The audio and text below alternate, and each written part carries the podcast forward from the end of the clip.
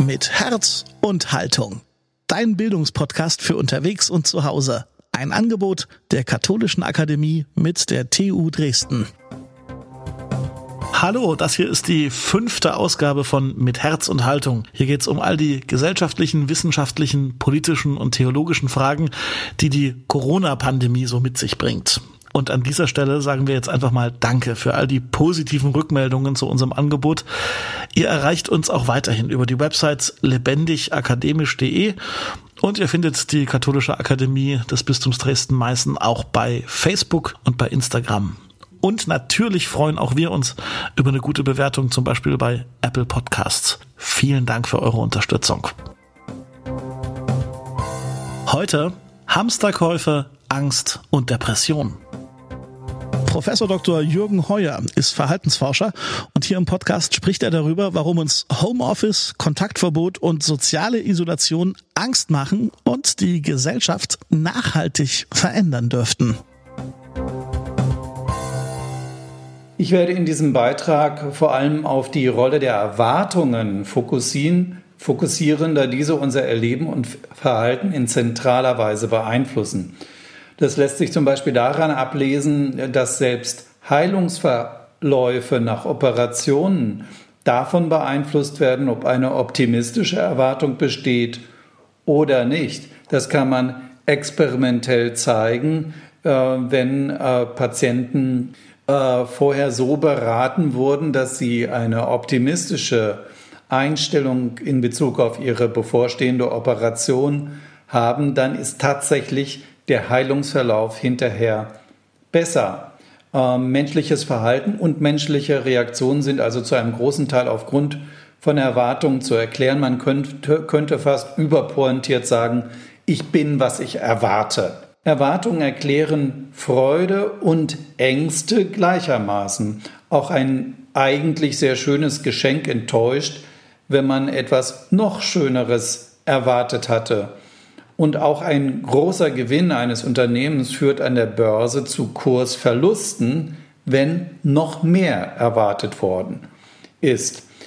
Und damit komme ich zu meinem ersten größeren Thema, nämlich zu den psychologischen Hintergründen der Hamsterkäufe, die beobachtet wurden, äh, worden sind.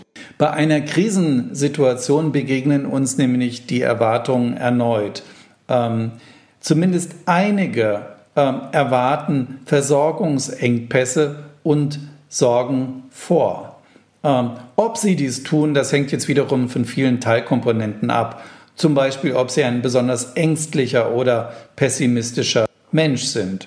Wenn gehamstert wird, so ist es logisch, dass es eben nicht verderbliche Lebensmittel, insbesondere äh, sind, sondern äh, Dinge wie zum Beispiel Nudeln. Aber das erklärt eben überhaupt nicht, warum Toilettenpapier so stark gehamstert wurde. Ähm, dafür gibt es selbstverständlich keine Grundlagenforschung.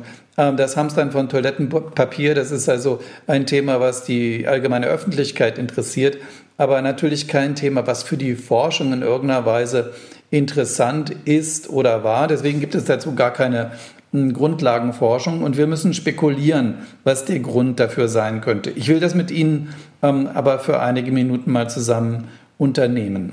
Also zum einen könnte sein, dass der angeborene Ekel vor Exkrementen, äh, der uns alle in allen innewohnt, ähm, eine gewisse Erklärung beiträgt. Ähm, das ist ähm, ein evolutionär sinnvolles Muster, ähm, äh, da man sich auf die Weise äh, vor dem Kontakt mit verunreinigtem oder ansteckendem Material schützt.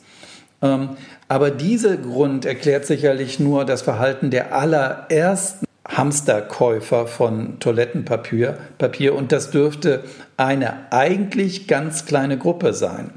Ähm, erst im zweiten Schritt kommt es meines Erachtens dann zu dem Massenphänomen ähm, und das zu erklären ist psychologisch besonders spannend. Ähm, Toilettenpapier ist nämlich in relativ großen Mengen sehr leicht zu transportieren und damit ist auch ein relativ großes Regal relativ schnell leergeräumt. Was aber passiert nun, wenn wir erwartet haben und glauben, ähm, dass wir in einer übersättigten und gut versorgten Welt leben, in der so etwas, nämlich von Hamsterkäufen leergefickte Regale nicht vorkommen kann? dann ist man nämlich überrascht und auch geschockt.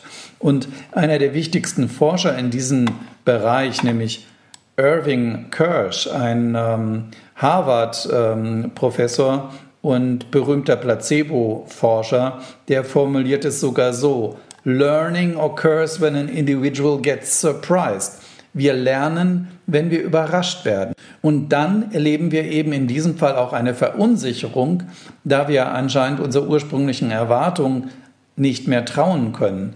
Sobald man also eines solchen leeren Regals gewahr wird, äh, ist man verunsichert und gleichzeitig steigt der Wunsch, doch lieber vorzusorgen, auch wenn der Bedarf vielleicht gar nicht rational gerechtfertigt. Nur so, äh, indem man nämlich dann selber auch was kauft, kann man die Verunsicherung reduzieren und damit kommt es zu sozialen Echoeffekten. Das Thema gerät in den Fokus der Aufmerksamkeit. Immer mehr Menschen sprechen darüber und werden quasi angesteckt von diesem Verhalten, das man jetzt auch meint, zum Beispiel Toilettenpapier kaufen zu müssen. Dabei spielt auch die sogenannte Konformitätstendenz ähm, eine Rolle.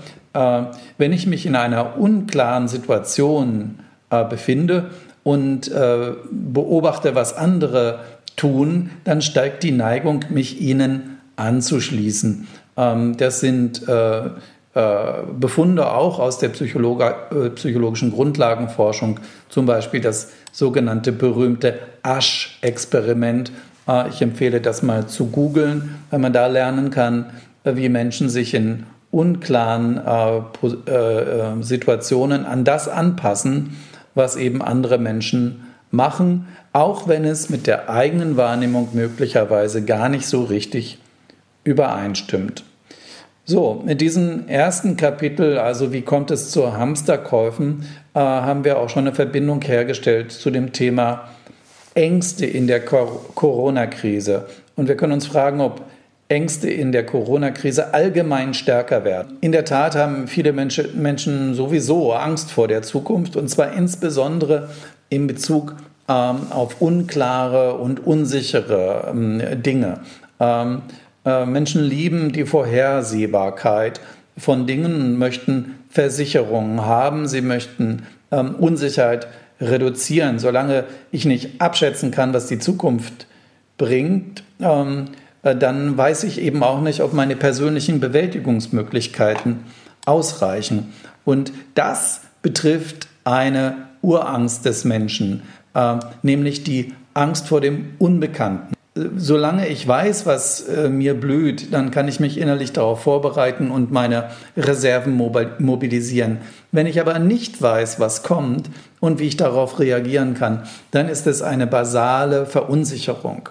Ähm, Experimente zeigen, Säuglinge ähm, können auf Dinge, die sich ungewöhnlich bewegen oder ungewöhnlich aussehen, mit Angst reagieren, mit einer Schreckreaktion. Und sie können das noch bevor sie zum Beispiel auf Spinnen oder Schlangen äh, ängstlich reagieren.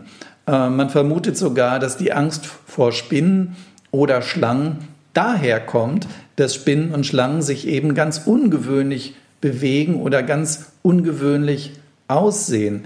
Dass sie also im Grunde deswegen ähm, so leicht ähm, äh, im Hinblick auf Angst konditionierte Ängste auslösen können, weil sie eben ungewöhnlich sind und dafür die Angst, ähm, sozusagen für die Angst vor dem Unbekannten stehen. Die, das Unbekannte zu fürchten ist äh, also eine Voreinstellung unseres Gehirns, die wir dann nach und nach durch Erfahrung und durch elterliche Ermunterung überwinden können. Ähm, bei Corona ist es nun so, dass uns allen eine Erfahrung bevorsteht, die wir so noch nicht gemacht haben. Diejenigen, die in der Vergangenheit neue Situationen schon oft gemeistert haben, werden nun weniger Angst empfinden im Vergleich als die, die ohnehin dazu neigen, neue Erfahrungen zu vermeiden und nicht gelernt haben, Herausforderungen gut zu bewältigen. Trotzdem möchte ich aber betonen, dass Angst ähm, im Anblick dieser Krise ein völlig natürliches Gefühl ist das normalerweise nicht schädigt. In dieser Situation ist es nicht ganz einfach, seriöse Daten zur psychologischen Lage bei Corona ähm, zu bekommen. Aber es gibt eine Website, die ähm, Daten aus einer großen aktuellen Kooperationsstudie veröffentlicht, Äh, federführend ist hier die Universität Erfurt um, und äh, das ist die äh, Webadresse cosmo mit c.sciencemediacenter.de. Ähm, ich werde diese äh, Website angeben in den Materialien zu diesem Podcast. Und da kann man sehen, ähm, dass die Dominanz des Themas Angst und Sorge hoch bleibt. Äh, mehr als 50 Prozent der Menschen äh, berichten, dass sie häufig oder dauernd an Corona denken müssen. Mehr als 50 Prozent äh, berichten, dass sie das Coronavirus eher angsteinflößend finden und sogar 75 Prozent sagen, dass es besorgniserregend sei. Sie merken ein gewisser Unterschied zwischen besorgniserregend und angsteinflößend. Angst äh, ist natürlich eher ein Gefühl, was man spüren kann. Besorgnis, das ist eher etwas, was man so im Kopf hin und her bewegt, wo man so Szenarien im Kopf durchspielt und sich denken kann, wie die Implikationen von etwas sind.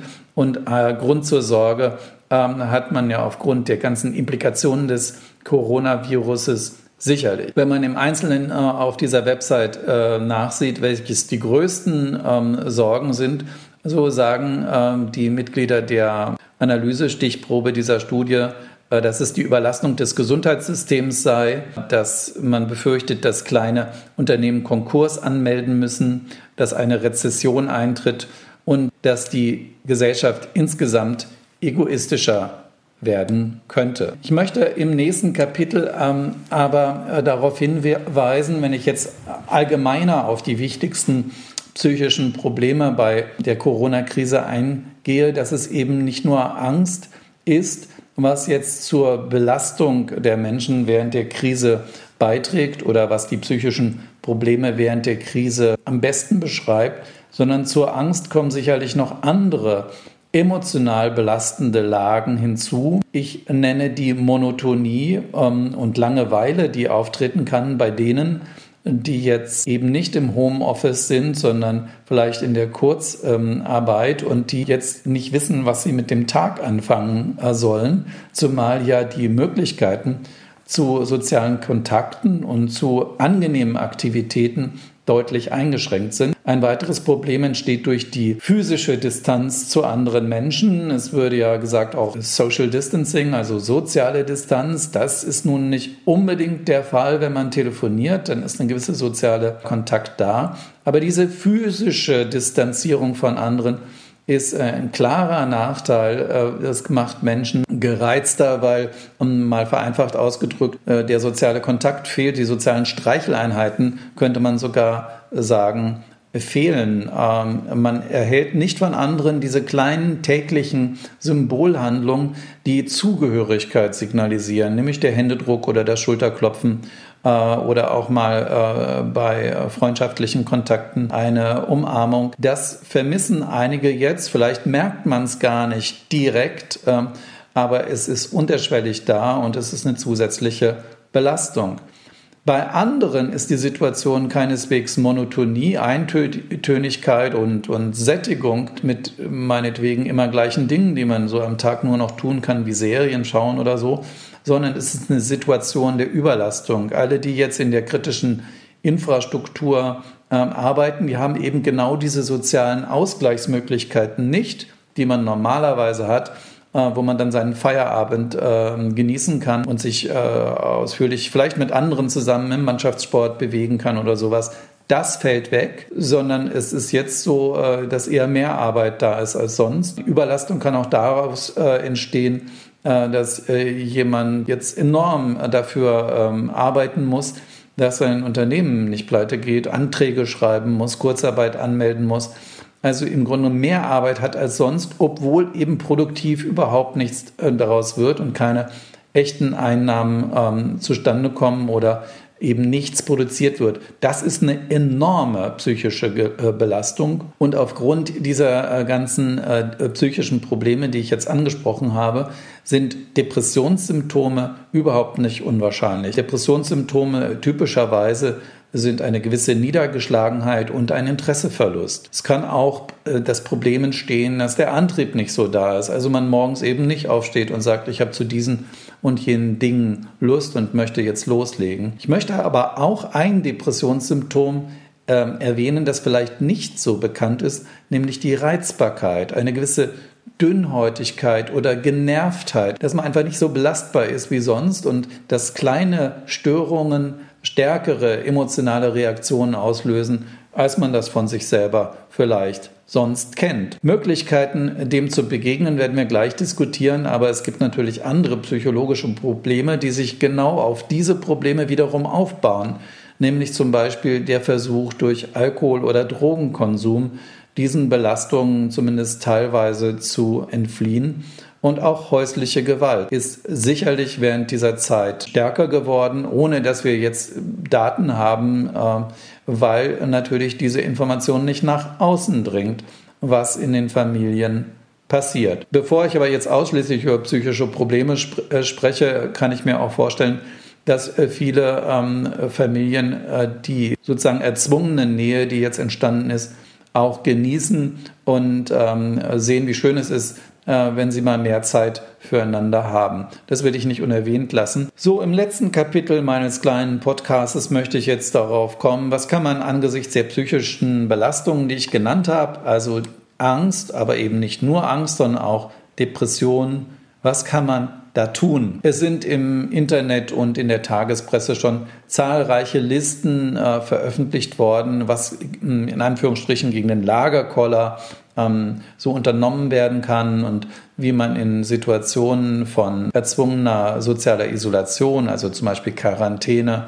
mit der Situation umgehen kann. Diese Listen sind ähm, leicht im Internet nachzuvollziehen. Ich will hier nur einige Stichpunkte nochmal nennen und dann aber aus fachpsychologischer Sicht auch ein paar Erläuterungen geben, wie man diese Dinge zu verstehen hat. Also ein, ein wichtiger Punkt, mit dem alles anfängt, ist, alle diese Maßnahmen sollten dazu dienen, dass sie das Gefühl der Kontrolle zurückgewinnen. Äh, also Corona-Krise, äh, die damit verbundenen Regelungen, die bedeuten, ähm, dass man nicht mehr so viele Freiheitsgrade hat äh, wie vorher. Die Erwartung, dass ich mein Leben im Griff habe, und unter Kontrolle habe, die wird also an der Stelle äh, enttäuscht. Und deswegen ist es wichtig, ein Gefühl der Kontrolle zurückzugewinnen. Alles, was dabei hilft, dass Sie Ihren Tag im Griff haben und dass Sie das, was Sie an dem Tag äh, machen können, äh, auch gut umsetzen. Das ist günstig, um ein Gefühl der Kontrolle zurückzugewinnen. Also das heißt, Struktur für den Tag ist wichtig. Strukturieren Sie Ihren Tag und Ihre Woche im Vorfeld. Ähm, äh, teilen Sie den Tag ein und machen Sie sich vor allen Dingen am Tag vorher schon Gedanken, was Sie genau umsetzen wollen.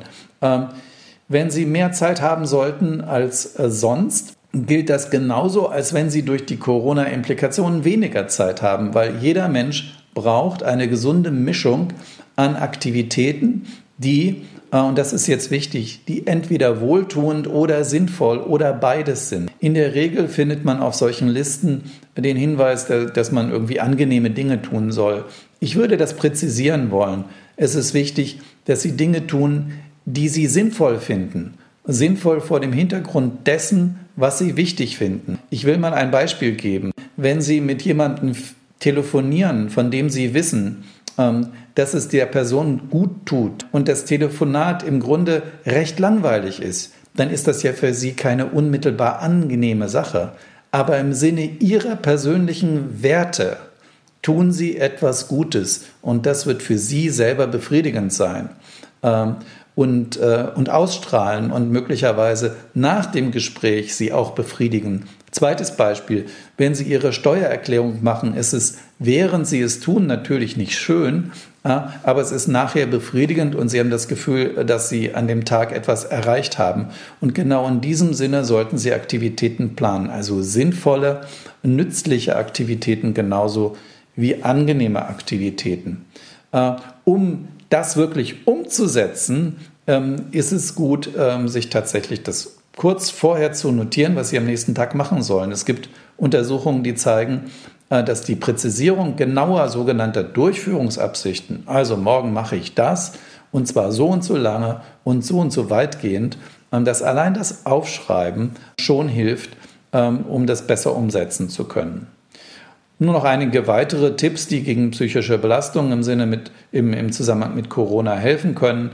bleiben Sie aktiv, versuchen Sie Ihre Kontakte äh, weiter zu pflegen. Äh, aktiv ist jetzt gemeint durchaus im Sinne von Bewegung, körperlicher Aktivität, aber bleiben Sie auch aktiv im sozialen Sinne, rufen Sie Leute an. Versuchen Sie Ihr Schlafverhalten äh, beizubehalten, so wie Sie es vor der Corona-Krise äh, auch gemacht haben. Versuchen Sie den Tag-Nacht-Rhythmus nicht zu ver verändern, obwohl es zurzeit möglicherweise möglich wäre. Nun, ähm, das waren einige wohlfeile äh, Hinweise, aber ich habe versucht, ähm, auch auf das Umsetzungsproblem hinzuweisen, ähm, dass sie eben dadurch dann lösen, dass sie sich genau vorher aufschreiben, was sie konkret machen wollen. Und falls alle diese Hinweise nichts nutzen und sie ähm, tatsächlich sagen würden, ich, ich fühle mich schlechter als, als ich das sonst von mir kenne, ich, ich merke, dass ich ähm, deutlich weniger Antrieb habe, weniger Lust, irgendwas zu tun und das ganze Leben kaum noch sinnvoll finde. Mit anderen Worten, wenn Sie merken, äh, das Ganze belastet Sie ganz außergewöhnlich, dann sollte sich in einer modernen Gesellschaft niemand schämen, der äh, Hilfe braucht, dann auch Hilfe zu suchen. Alle telefonischen ähm, Hilfsdienste sind äh, weiter aktiv. Psychotherapiesitzungen können unverändert stattfinden. Sie gehören zur kritischen Infrastruktur und es gibt auch unzählige äh, fachlich ansprechende und seriöse Hilfsangebote im Online-Bereich. Hm, da ich selber Professor in der TU Dresden bin, möchte ich erwähnen, dass die TU Dresden auch eine Corona-Beratungshotline eingerichtet hat, sodass jeder, der spezielle Probleme erlebt, im Zusammenhang damit ein offenes Ohr findet und dann eventuell weiter verwiesen werden kann. Und nicht zuletzt ähm, will ich darauf ähm, kommen, dass die äh, seriösen Informationen im Zusammenhang mit Corona immer noch die besten sind.